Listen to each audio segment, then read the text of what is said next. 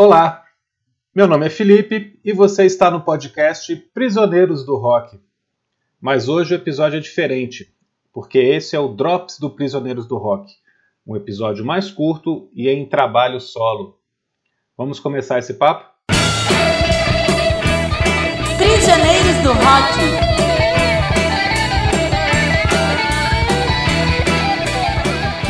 Em meados de 1972, Raul Seixas tinha uma bem-sucedida carreira como produtor musical e compositor na gravadora CBS no Rio de Janeiro, tendo trabalhado em discos de nomes como Jerry Adriani, Renato e seus Blue Caps, Odair José e Sérgio Sampaio.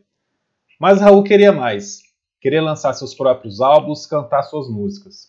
Ele já tinha tido uma chance de fazer isso. Aliás, duas chances. Em 1968, ele lançou o disco Raulzito e os Panteras, sendo que os Panteras era a banda que Raul tinha em Salvador desde a adolescência. Em 1971, já na CBS como produtor, foi a vez de Sociedade da Gran Ordem Cavernista apresenta a Sessão das 10, em parceria com Sérgio Sampaio.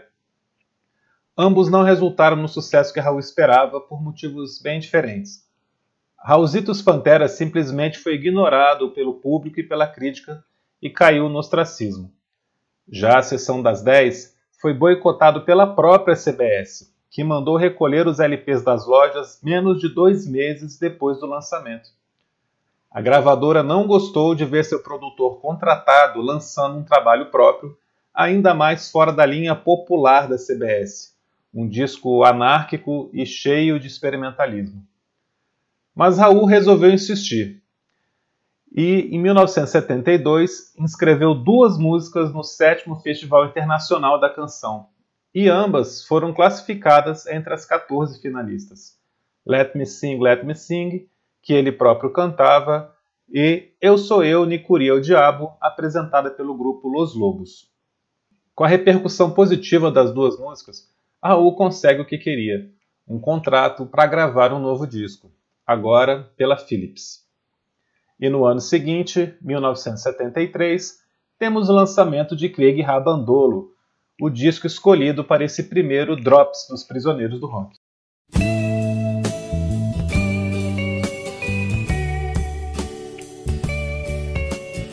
Este é um grande disco brasileiro de rock. Raul criou uma salada muito bem temperada de ritmos e influências e consegue misturar baião, ponto de macumba, rock clássico, baladas pop, tudo com talento e com uma cara própria. As letras das canções do disco revelam a enorme capacidade de Raul Seixas e do seu parceiro Paulo Coelho, que aqui assina já cinco faixas, a enorme capacidade de usar ironia e sarcasmo para criticar a ditadura militar, o conformismo, a mediocridade ao mesmo tempo usando palavras de ordem, mesmo que cifradas, contra essa acomodação e desesperança que existia no país. O álbum começa com uma gravação caseira feita quando Raul Seixas tinha 9 anos, da música Good Rockin' Tonight, rock dos anos 50 que ficou famoso com Elvis Presley. Em seguida já vem Mosca na Sopa e somos transportados para um ponto de macumba. Junto com a sonoridade inusitada, Raul começa a dizer a que veio. Quer incomodar aquele país que viveu o auge da ditadura e da repressão. No refrão, a música vira um rock clássico dos anos 1950 que o cantor tanto adorava. A faixa seguinte é a maravilhosa Metamorfose Ambulante, que se tornaria uma das marcas registradas da carreira de Raul Seixas. Metamorfose Ambulante prega a eterna mudança como estandarte, e é conduzida maravilhosamente pelo baixo de Paulo César Barros, que era da banda Renato e seus Blue Caps. Depois vem a cortinha Dentadura Postiça, que parece uma música gospel americana, com um trocadilho com ditadura no título e o coro cantando vai cair, vai cair, vai sair, vai sair, que reforça essa provocação. O disco segue sem música ruim, é para ouvir todas na sequência sem pular nada. Al Capone, um rockzão muito legal, uma das primeiras parcerias com Paulo Coelho. Minas do Rei Salomão, que eu gosto muito, e que tem uma melodia que ele meio que reciclaria em Cowboy Fora da Lei, anos depois. Outra que merece destaque é Rockish, uma letra contestadora à ditadura e ao mesmo tempo uma ode à liberdade. Mas há quem tivesse interpretado que seria o próprio diabo cantando, como se fosse uma música satanista. Rockish é um funk soul com metais e que poderia estar no disco de Tim Maia ou do James Brown. E numa dessas coincidências incríveis que acontecem na música, o refrão de Rockish é para mim muito, muito parecido com a música Hold Back the Water da banda canadense Beckman Turner Overdrive. Escuta aí um pedacinho das duas. Que eu quero, eu vou conseguir.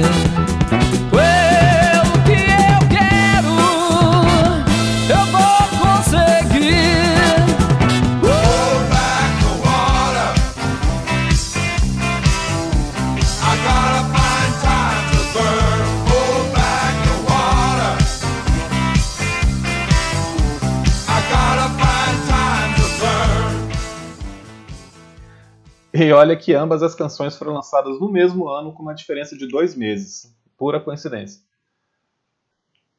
Raul ainda canta uma em inglês, How Could I Know? Música que tem uma história interessante. Ele havia feito uma outra versão da letra para mandar para ninguém menos que Elvis Presley. A, letra original é a típica canção de desilusão amorosa, de dor de cotovelo. Mas a versão que está nesse disco é bem diferente. Fala de amadurecimento, de ter outra visão da vida com o passar dos anos. Não sei nem se o Elvis algum dia chegou a receber essa música, o que é uma pena. Ela tem a cara desse Elvis Las Vegas, Elvis anos 70. Dá para imaginar facilmente ele cantando How Could I Know. A versão original dessa música aparece num disco póstumo de raridade chamado Baú do Raul, que foi lançado em 1992 mas a gente vai escutar agora um pedacinho das duas para a gente comparar. But, hey.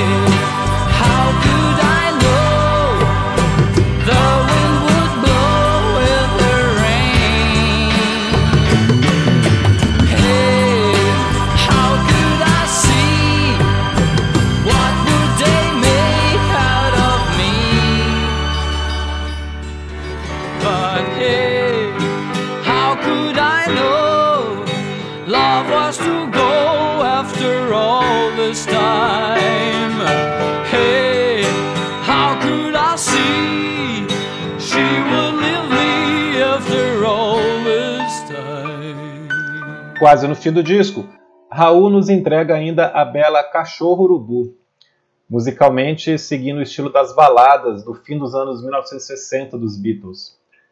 Raul parece cantar o fim de um relacionamento amoroso e diz no refrão: Todo jornal que eu leio me diz que a gente já era, que já não é mais primavera. Mas, baby, a gente ainda nem começou. Olhando de perto, a gente percebe que a intenção da letra é outra. O jogo de palavras em O que houve na trança vai mudar nossa dança faz uma referência aos movimentos estudantis da França de 1968. Essa primavera, então, do refrão ganha outro significado. E o líder Sioux Cachorro Urubu, em guerra com os EU, quer dizer em guerra com os EU, os Estados Unidos. Também outra crítica velada aqui que Raul coloca de forma muito esperta, né? O disco fecha com a minha música preferida do Raul Seixas, Ouro de Tolo. Música com uma letra que quase 50 anos depois está mais atual que nunca. Falando de consumismo, do vazio de uma vida socialmente correta. Ouro de Tolo foi gravada por um monte de gente. Caetano Veloso, Belchior, Zé Ramalho. O Camisa de Vênus fez uma versão roqueira nos anos 80, onde eles atualizam trechos da letra.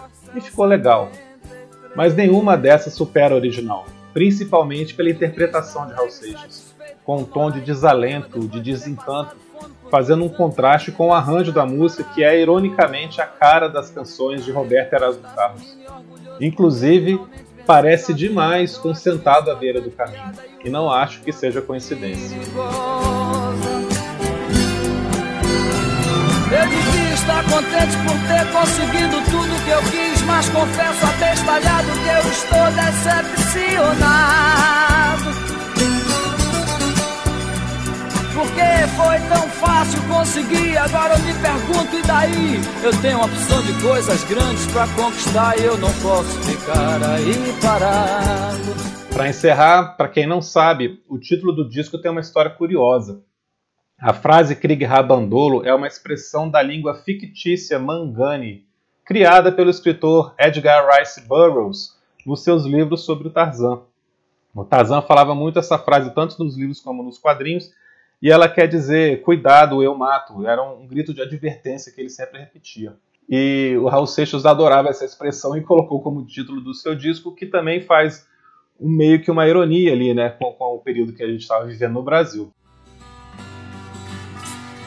Bom, Krieg Rabandolo é um descasso. Raul fez muita coisa boa depois dele, mas, na minha opinião, é o melhor. É o melhor trabalho da carreira do Raul Seixas. Mas se você não concorda também não faz muita diferença, porque o importante é que se toque sempre muito Raul. Um abraço, fique com a gente aqui no Prisioneiros do Rock. Voltamos com novos episódios a qualquer momento.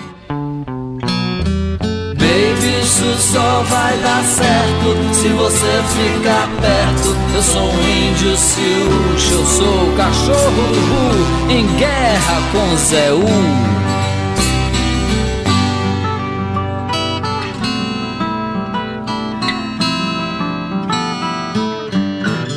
Prisioneiros do Rock.